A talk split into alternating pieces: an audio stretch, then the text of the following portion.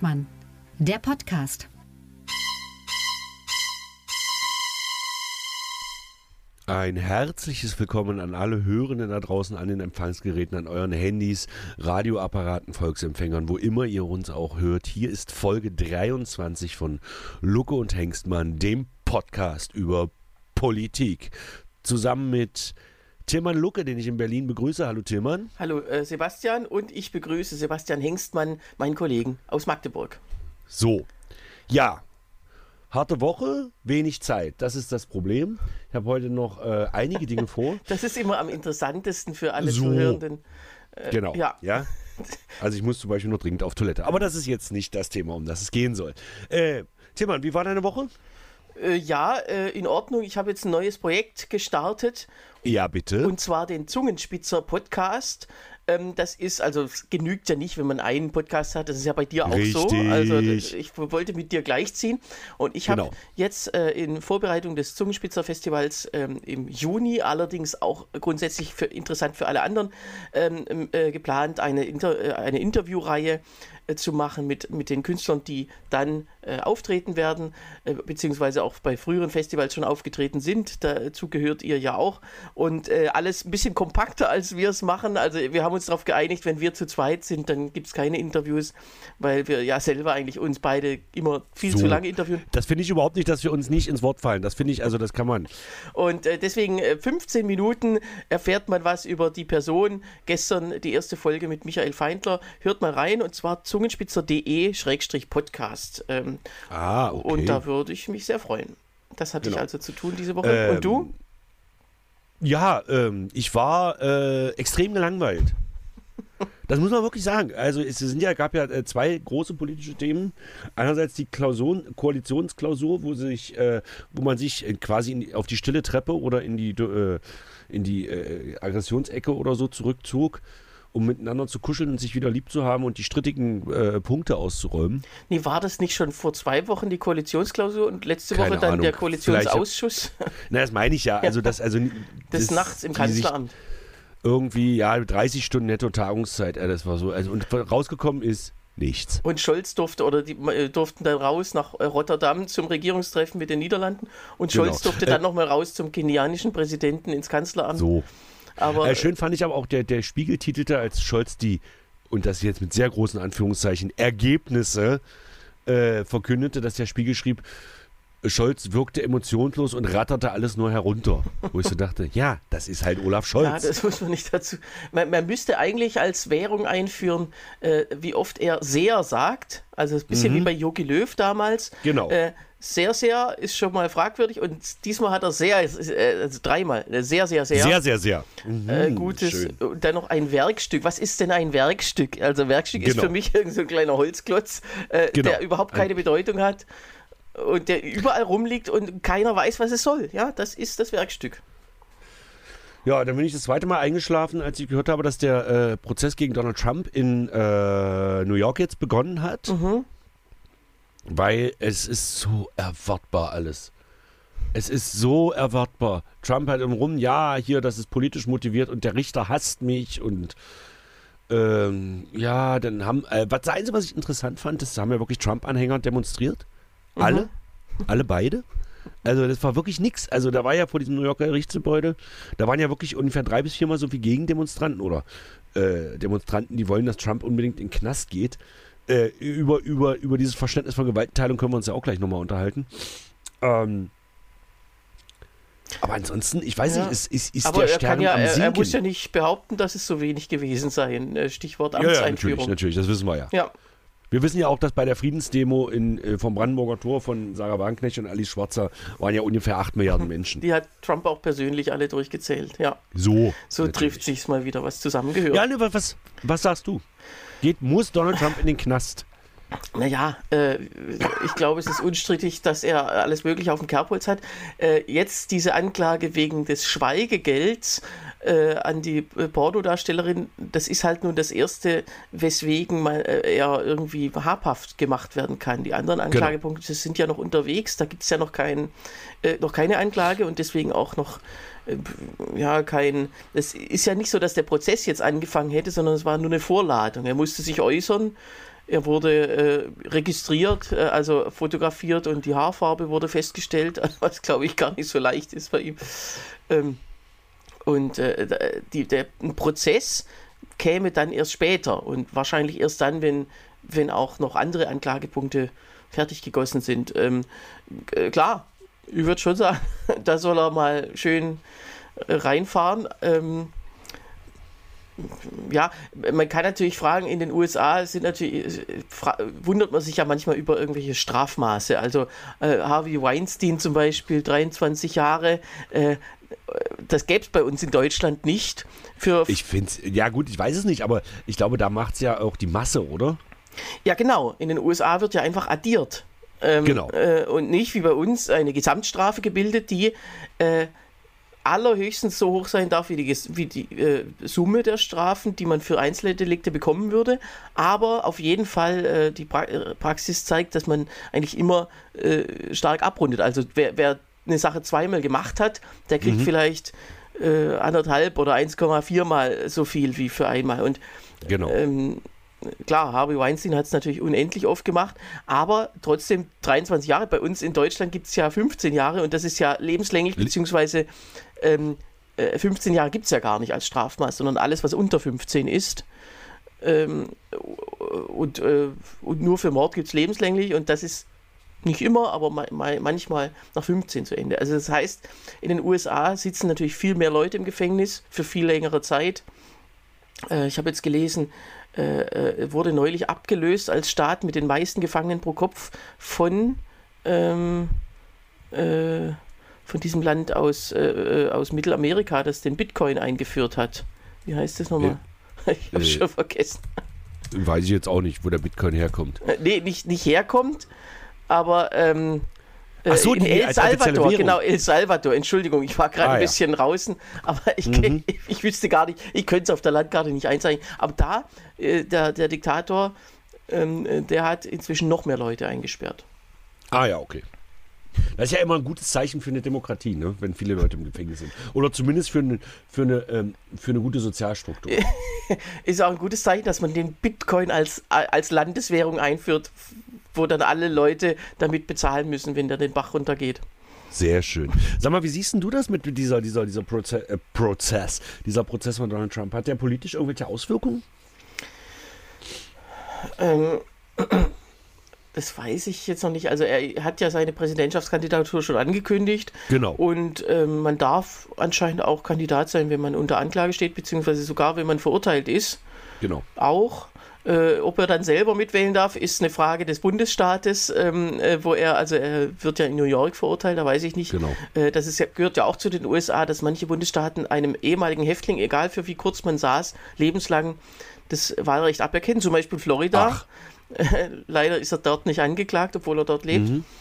Ähm, das, äh, ja, ob das jetzt, also klar, seinem Konkurrenten nützt es. Er kann einerseits den Prozess äh, äh dissen als ungerecht und zweitens kann er sich freuen, dass er trotzdem stattfindet.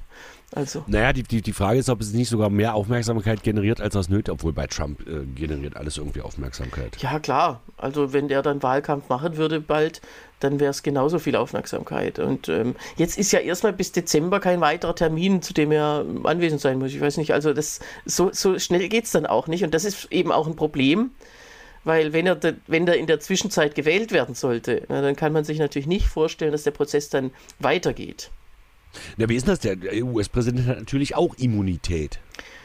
Ja, genau. Da würde dann zumindest mit Amtsantritt, wahrscheinlich schon mit der Wahl, äh, äh, das Verfahren eingestellt. Oder zumindest pausiert. Pausiert, ja. Ähm, und ja, also de facto wäre es dann zu Ende. Naja, äh, könnte ja mal ein bisschen rumdenken. Also äh, er ist, wenn er dann nochmal antreten sollte, das Amt nochmal antreten sollte, Januar 2025, ist er 76, 77? Äh, 78. 78. So, dann nochmal vier Jahre, dann ist er 82 mhm. und dann wird der Prozess wieder aufgerollt. Das heißt, er müsste dann wahrscheinlich mit 85 in den Knast. Ja, ja. Ja, und auch, dass es die anderen Anklagepunkte gibt, die noch entwickelt werden müssen. Äh, so, also es ist schon so, wenn du was anstellst, dann bitte was ganz Kompliziertes. Dann, äh, dann kommst du nie, äh, dann wird dich nie einer einsperren können. Äh, um mal ganz kurz äh, äh, ähm, auf, die, auf das Thema, die, diese, diese Anklage ist politisch motiviert. Ähm, ist da nicht sogar ein bisschen was dran? Und ich meine das jetzt so neutral wie möglich. nee, ich finde nicht. Also das hätte, das war zwangsläufig. Das, das wäre auf jeden Fall gekommen. Man braucht natürlich, und da gibt es ja diesen Staatsanwalt, Albin, Bra Alvin Bragg, wo mich der Name immer an Albin Breik erinnert, der bei Hannes und der Bürgermeister im SWR den Hannes Aha. spielt. Alle äh, Hörerinnen und Hörer aus, außerhalb von Baden-Württemberg sind jetzt völlig. Genau, und äh, alle in Baden-Württemberg äh, kennen den. Ja, so. Aha. Aber äh, da, der hat mit dem, glaube ich, ist mit dem nicht verwandt. Ähm, äh, und, und, der ist ja, äh, wird ja so als mutig oder als neutral dargestellt. Ja, er ist, wohl, er ist wohl wirklich neutral, weil er sagt, ja, das ist halt jetzt mein Verfahren und das mache ich jetzt. Naja, die Frage ist, ob man, ob man so tief gegraben hätte, wenn es eben nicht um Donald Trump gegangen wäre. Naja, doch, die Steuerbehörden oder die, die Behörden, äh, wie gesagt, das mit dem Schweigegeld, ich verstehe es auch nicht ganz. Äh, die Aussage ist halt, Schweigegeld ist grundsätzlich legal, aber die Frage ist, ob das das war ja im Wahlkampf 2016 und dann, äh, ob das eben äh, äh, ja, versteckte Wahlkampffinanzierung war, indem er aus seiner Tasche das Schweigegeld bezahlt hat äh, für seinen Wahlkampf letztlich. Genau. Und das ist so ein bisschen um die Ecke und äh, es ist eben schade, dass die anderen Punkte, die sicher viel mehr Gewicht haben, mhm. noch nicht draußen sind. Okay, reden wir vielleicht mal über die künstlerische Arbeit von Stormy Daniels. Was hältst du denn von ihr als Schauspielerin? Genau. Gut.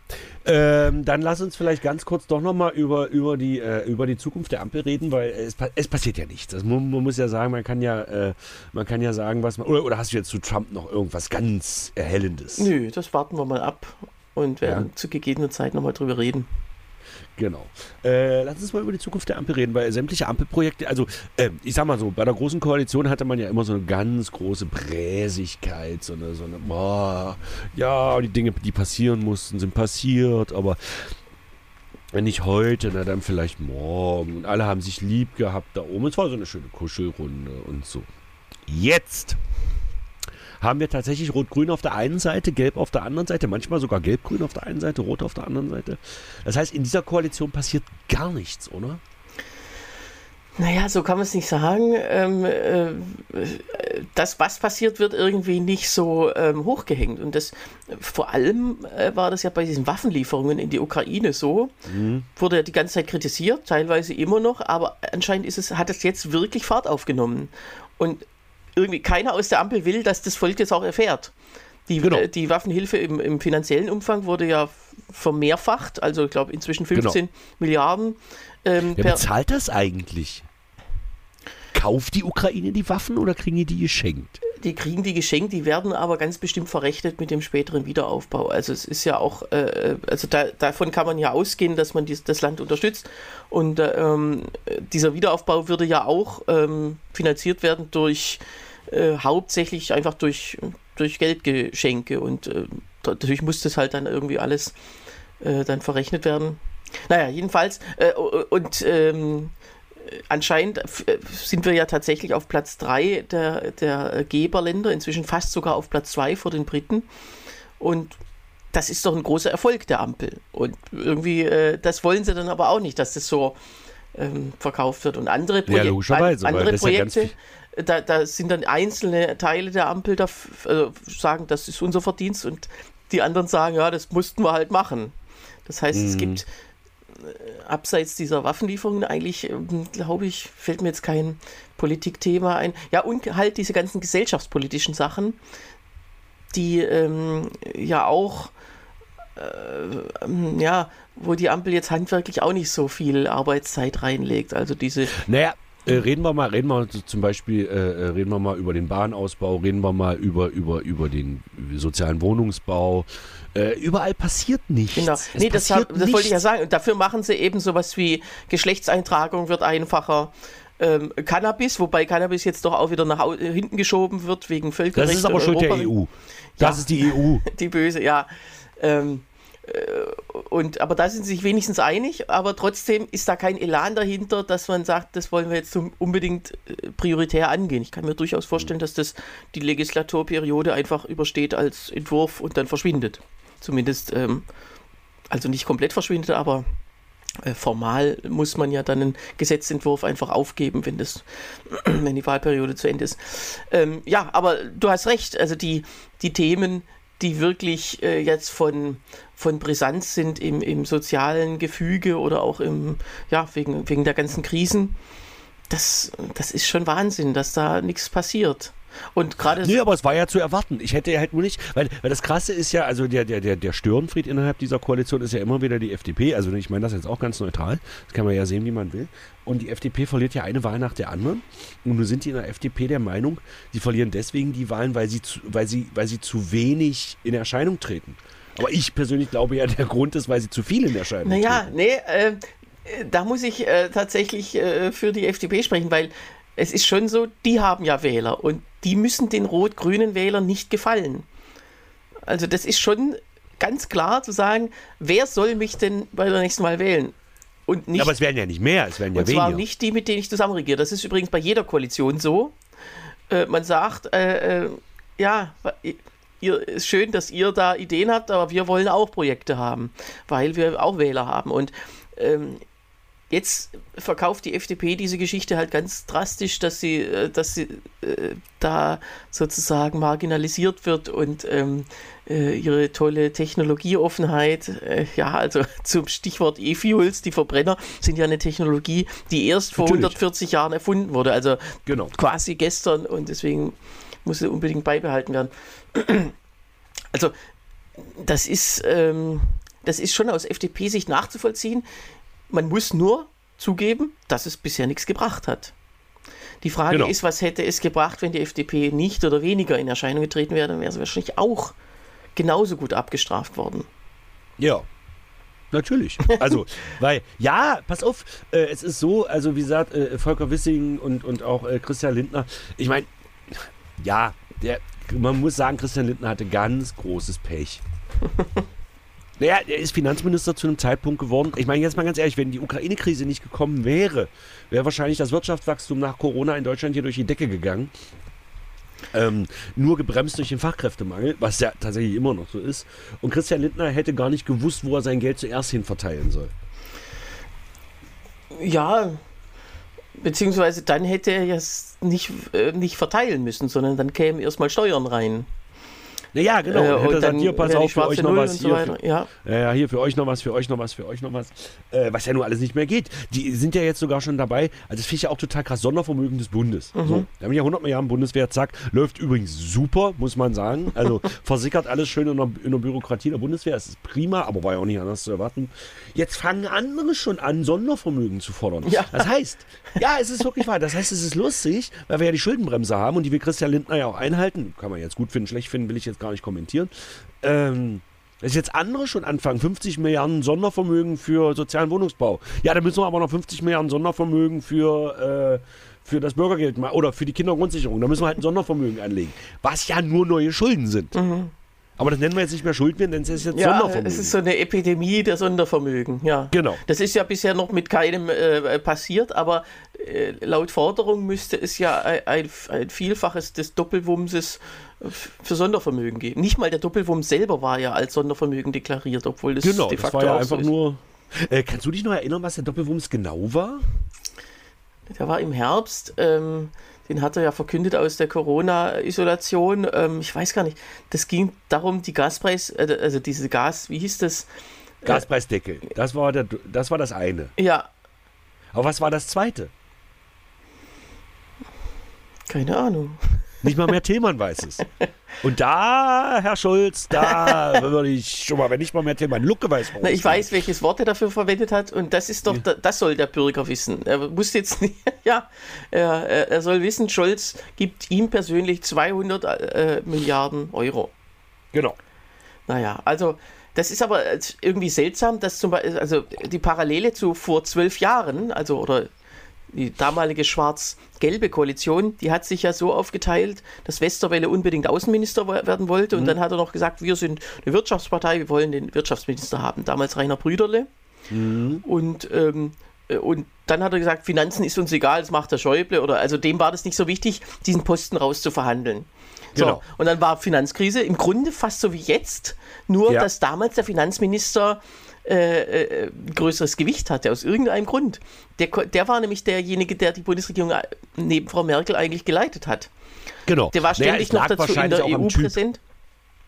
Ja, der ist überall rumgeflogen in der EU, hat gesagt, ihr kriegt nichts oder ihr müsst aus dem Euro raus und so weiter. Und jetzt dieselbe Situation, äh, super Krise. Und da sagt der Lindner, mir sind die Posten Äußeres und Wirtschaft scheißegal, ich will Finanzminister werden. Und ja. er, bei ihm ist es aber das genaue Gegenteil, weil tatsächlich, ich weiß nicht, woher das kommt, aber es kann durchaus sein, dass sich die Große Koalition, diese seit 2013 äh, zweimal amtierende Große Koalition, einfach das Geld ausgeben so angewöhnt hat. Ja.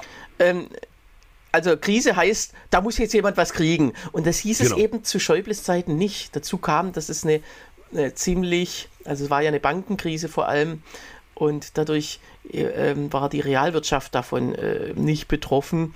Äh, und äh, es ging ja wirtschaftlich doch weiter bergauf. Die Arbeitslosigkeit wurde immer niedriger und so weiter. Also waren ganz andere Eckdaten der Krise, aber ähm, ja, irgendwie ist das, äh, klebt ihm das Pech so ein bisschen an den Händen, dem lieben Naja, ich glaube, ich glaube tatsächlich, dass es aber auch ein bisschen was mit der Persönlichkeit zu tun hat. Weil ich meine, wenn man jetzt äh, Christian Lindner und äh, Wolfgang Schäuble nebeneinander stellt, ich meine, ich weiß nicht, ob da bei dir so schwäbisch-badischer Rassismus erstmal existiert. Weil, äh nee, bei den Schäuble würde ich davon ausnehmen. Der ist, äh, der, äh, äh der unterfällt nicht meinem Anti-Baden-Ressentiment.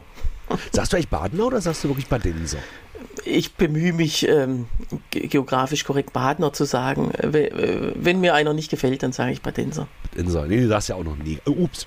Ähm, also ich glaube, das war einfach ein Typ, wenn Schäuble irgendwo hinkam, äh, äh, hat er einfach so eine Aura und so eine Autorität ausgestrahlt. Äh, so. Lindner ist. Oh, hattest du auch so einen Typen wie Lindner in deiner Klasse? Hatten wir, glaube ich, alle, oder? Ach so, jetzt wo du sagst, ja. Ja, oder? Ja. Und wenn so einer sagt, nee, hier und so, das ist, ich glaube, es ist wirklich typenabhängig. Und ich glaube, Westerwelle als Außenminister war ähnlich. Es war so typenabhängig. Ja, Westerwelle als Außenminister war ja gar nicht so schlimm und vor allem nachdem er dann nach den ganzen Wahlniederlagen 2011 den Parteivorsitz abgegeben hatte, konnte er ja einfach sein Amt, das war ja dann das Einzige, das er hatte, äh, ganz gut ausfüllen. Ich glaube, er genau. hat ja den einen großen Fehler gemacht, dass er sich damals bei der Libyen-Abstimmung im Weltsicherheitsrat enthalten hatte, obwohl Frau Merkel das nicht wollte und äh, ja, die ganzen anderen europäischen Partner äh, erstaunt waren. Ähm, das hing ihm noch lange nach ähm, so einen Fehler würde, würden seine Nachfolger jetzt heute nicht mehr machen. Naja, das weiß ich nicht. Ich weiß ja, dass zum Beispiel äh, die FDP auch, die hat ja das gleiche Problem unter Merkel. Die haben immer wieder versucht, sich rauszuboxen. Dann hat Philipp Rösler zum Beispiel, das darf man nicht vergessen, an den wird sich wahrscheinlich kein Mensch mehr erinnern können. Der war mal zwei Minuten FDP-Vorsitzender, ist dann vom, vom Gesundheitsminister zum Wirtschaftsminister geworden. Und Philipp Rösler hat damals einfach Joachim Gauck als Bundespräsidentenkandidaten gegen die Merkel durchgesetzt. Genau. Das war ja, das war, die, oh, oh, also ähm, die, äh, genau, es war ja 2010 so, SPD und Grüne wollten Merkel ärgern und haben den Gauck aufgestellt. Da wurde es genau. dann nicht gegen Wulff. Dann ist Wulff zurückgetreten. Dann hat Rösler gesagt, oh, da gab es noch einen, mit dem kann ich die Merkel ärgern. Genau. So, und dann haben SPD und Grüne oder äh, gesagt, ja, wir haben den doch letztes Mal aufgestellt, wir müssen den ja jetzt diesmal wieder äh, gut finden. Genau. Und die Merkel hat gesagt, äh, ich mach's, um alle anderen zu ärgern, damit es mein so. Kandidat ist. Und dann haben den alle zusammen aufgestellt. Also naja, krass, ist, oder? Den, der wurde einfach nur Präsident, weil alle alle anderen ärgern wollten. Genau. Weißt du noch, wenn, wenn die Merkel hatte da eigentlich irgendwen anders in der Schublade? Weißt du noch, wer das war? Ich kann mich nicht mehr erinnern. Na, die hatte äh, erfolglos den Verfassungsgerichtspräsidenten Voskuhle, angefragt. Äh, genau. Und der hat gesagt, ich bin ja nicht verrückt, äh, der hatte ja noch äh, damals acht Jahre, das ist ja ewig, äh, als Präsident vor sich und äh, sagte, ja, da will ich ja von dir persönlich, Merkel, noch einige Gesetze kaputt machen. So. Vielleicht wollte sie ihn deswegen loswerden. Ja, nein. Klar. Nein, nein, nein, das Bundesverfassungsgericht ist ganz neutral. Schon, äh, und das Problem hätte sich ja nicht, also ihre Gesetze wurden ja dadurch nicht besser oder wären ja nicht besser geworden, wenn ein anderer über sie gerichtet hätte. Also so so kann man, man kann schon sagen, äh, dass, das, äh, also, dass der zweite Senat in dem Fall ähm, ja auch einen von seiner Richtung, nämlich eher SPD-nah bekommen hätte als Nachfolger. Das heißt, die Mehrheitsverhältnisse hätten sich gar nicht ähm, ge gewandelt. Naja, so, wir schweifen natürlich schon wieder komplett ab. Oh. Ich wollte noch fragen, Finnland in der NATO? Ja, ist jetzt so. Ne? Das hätte sich Putin auch nicht träumen lassen. Ne? Ja, jetzt mal ganz ernsthaft. Der hat die Bedrohung der NATO, er wollte die Bedrohung der NATO abwenden, indem man die Ukraine einmarschiert und auf einmal sind alle in der NATO. Genau, und Schweden höchstwahrscheinlich ja auch bald. Also ähm, es wird ja gemunkelt, dass entweder Erdogan, wenn er die Wahl, äh, also gewinnt wäre jetzt ein großes Wort, aber wenn er danach Präsident bleibt, dass er dann nachgibt und das auch noch ratifiziert. Ungarn fehlt auch noch, aber die sind ja eh, äh, also bei Ungarn ist so, die wollen halt auf den Putz hauen und am Ende machen sie es dann doch. Äh, wusstest du übrigens, dass diese ganzen osteuropäischen Staaten, die in der EU sind, ja, ähm, wie, die, wie die Politik in ihren Ländern, also ich weiß es jetzt ganz konkret am tschechischen Beispiel, aber es ist auch in allen anderen osteuropäischen Ländern, die in der, in der, in der EU sind, oder sagen wir mal südosteuropäische Länder, mhm. Mitteleuropä mittelosteuropäische Länder, weil ja. Osteuropa ist ja Russland und Ukraine und so, also das, genau. was also so die sogenannten westslawischen Staaten und Bulgarien und so. Und zwar ist es so, wenn irgendwas toll läuft, wenn die ein Projekt, ein großes Projekt, ja, das war ich, das war ich, das war ich, wenn was versemmelt ist oder was nicht geht, dann sind wir es die Schuld der EU. Das ist super für die. Aber das machen auch die Westeuropäer auch, ja. Ja, hatten wir jetzt vorhin, gerade deswegen fiel mir das nochmal ein. Und Orban zum Beispiel macht das ganz genau so. Aber die wollen alle nicht aus der EU raus. Na klar, da gäbe es äh, in keinem Land, erst recht nach dem Brexit, aber auch schon davor, hätte es in keinem anderen Land außer Großbritannien eine Mehrheit für den Austritt gegeben. Und naja, jedenfalls, also äh, Schweden kommt sicher auch noch, wenn die Opposition in der Türkei drankommt, dann sowieso. Äh, also ich bin sicher, dass, das, dass Schweden auch noch in die NATO kommt. Ach so. Also von denen ist es, also es muss ja einstimmig beschlossen werden von allen Parlamenten und da fehlt eben noch die Türkei und Ungarn. Ähm, ähm, du lebst ja in der größten türkischen Stadt außerhalb der Türkei. Mhm. Ähm, und das meine ich jetzt gar nicht polemisch, das ist wirklich so, Berlin hat im, im Durchschnitt die größte, ähm, größte mhm. türkische Community, keine Ahnung. Äh, glaubst du, dass es tatsächlich, also sagen wir mal, wenn es mit dem, dem wirklich hundertprozentig demokratischen Mitteln zusteht, ist definitiv eine Chance da. Glaubst du, dass Erdogan jetzt Ende des Jahres nicht mehr Präsident der Türkei ist? Ja, ist auch wieder schwierig. Da muss man natürlich trennen äh, zwischen wollen und denk, äh, vermuten. Äh, ich vermute tatsächlich, dass er, dass er äh, das Amt verlassen muss, ja. Echt? Ja. ja. Ob der Neue jetzt so viel besser ist, das ist ja dann immer noch eine andere Frage. Ähm, aber wow. Äh, weiß nicht, also es kommt natürlich, am 14. Mai ist ja die Wahl, dann genau. ist die Frage, ist der erste Wahlgang schon genug, genug? Äh, wird er dann schon äh, abgewählt werden? Äh, ja, ich glaub, und dann ist es natürlich ja ein stärkeres Signal, als wenn es dann einen zweiten Wahlgang gibt. Also was, was viele sagen, ist, es hängt an der HDP, weil die stellt ja wohl keinen eigenen, also das ist diese kurdische ja. Partei, was ja, es ist halt ist eine Minderheiten-Nationalitätenpartei, die kann man jetzt politisch nicht wirklich einordnen. Dieser andere, ja, den Namen merke ich mir nie, weil ich ihn auch nicht aussprechen kann. Also der Gegenkandidat von Erdogan, hast du den Namen zufällig parat? Mehmet Kilic Darolo. Okay, sehr schön. Ist ähm, aber kein ist Doppelname, so kein, keine Strack-Zimmermann, genau. sondern ein, mhm. ein Name. Ähm, der ist ja wohl so eine Art Sozialdemokrat. Mhm.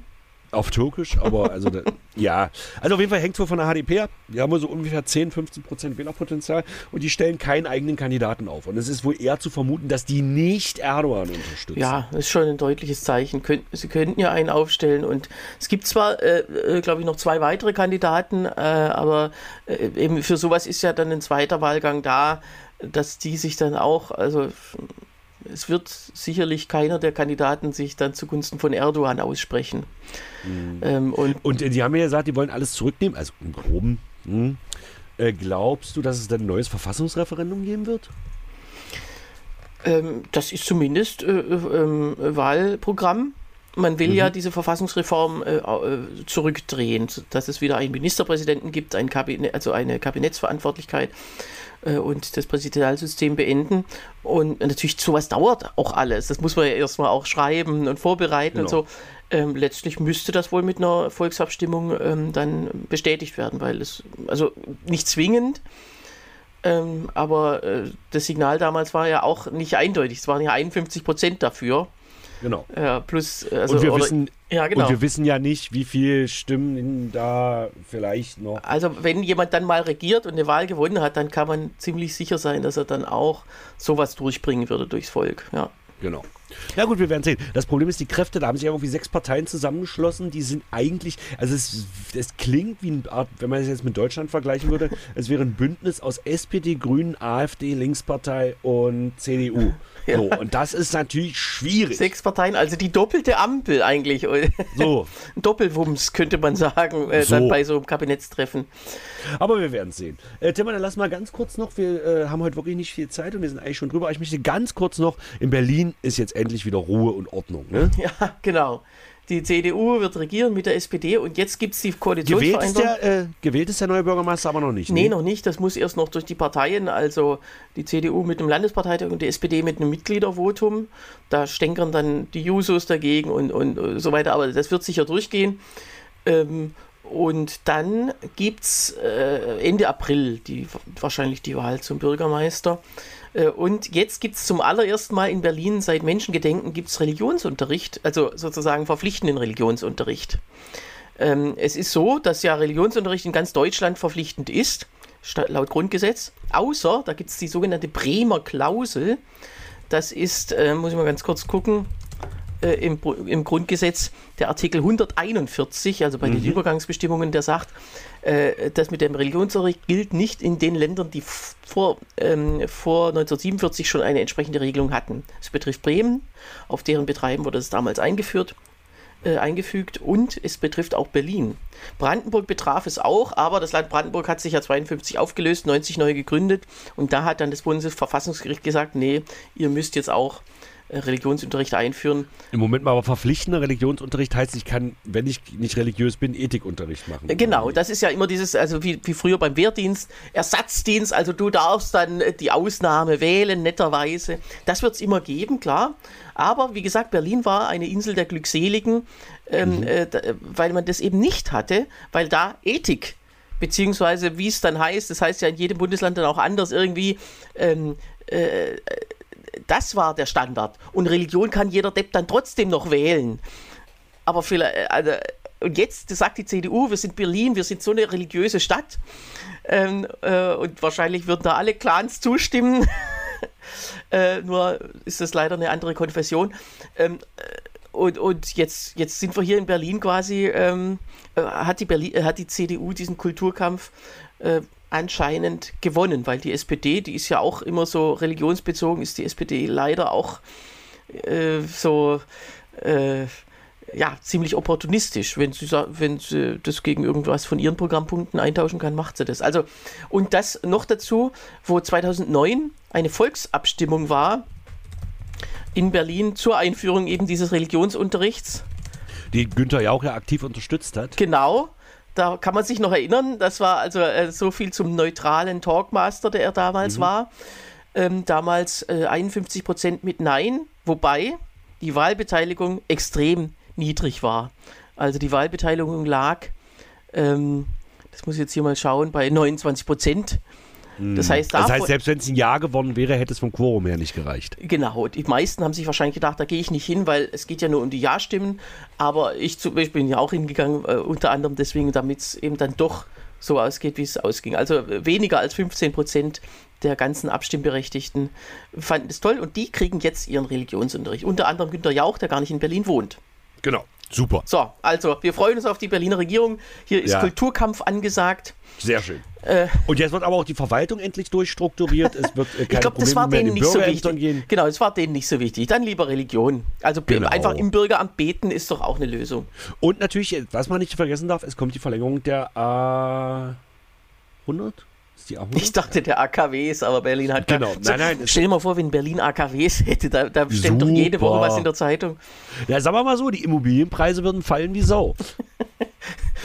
wäre doch, äh, Andreas Scheuer würde jetzt vorschlagen, äh, mitten auf dem Platz vor dem Reichstag wäre jetzt ein AKW äh, zu, hinzustellen und dann wäre das Wohnungsproblem gelöst. Ja.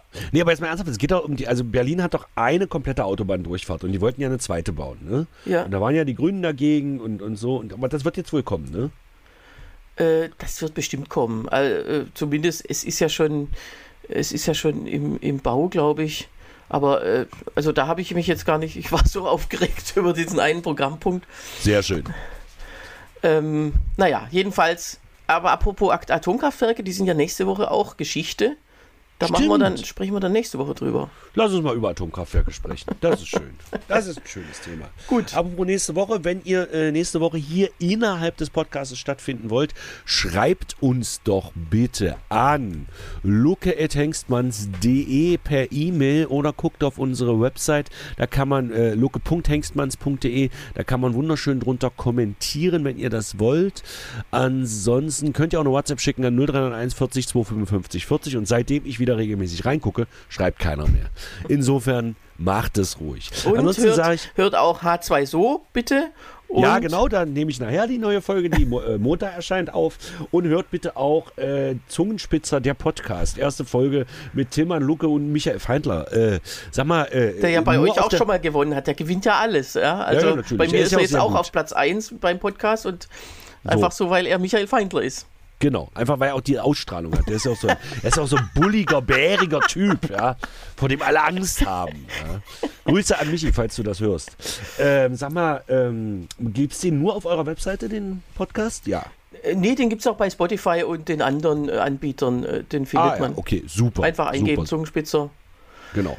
Gut, dann sind wir soweit durch. Ähm, ich danke dir sehr für dieses doch erquickliche Gespräch, Mann. Wir hören uns nächste Woche. Bis dann. Tschüss. Bis dann. Tschüss. Música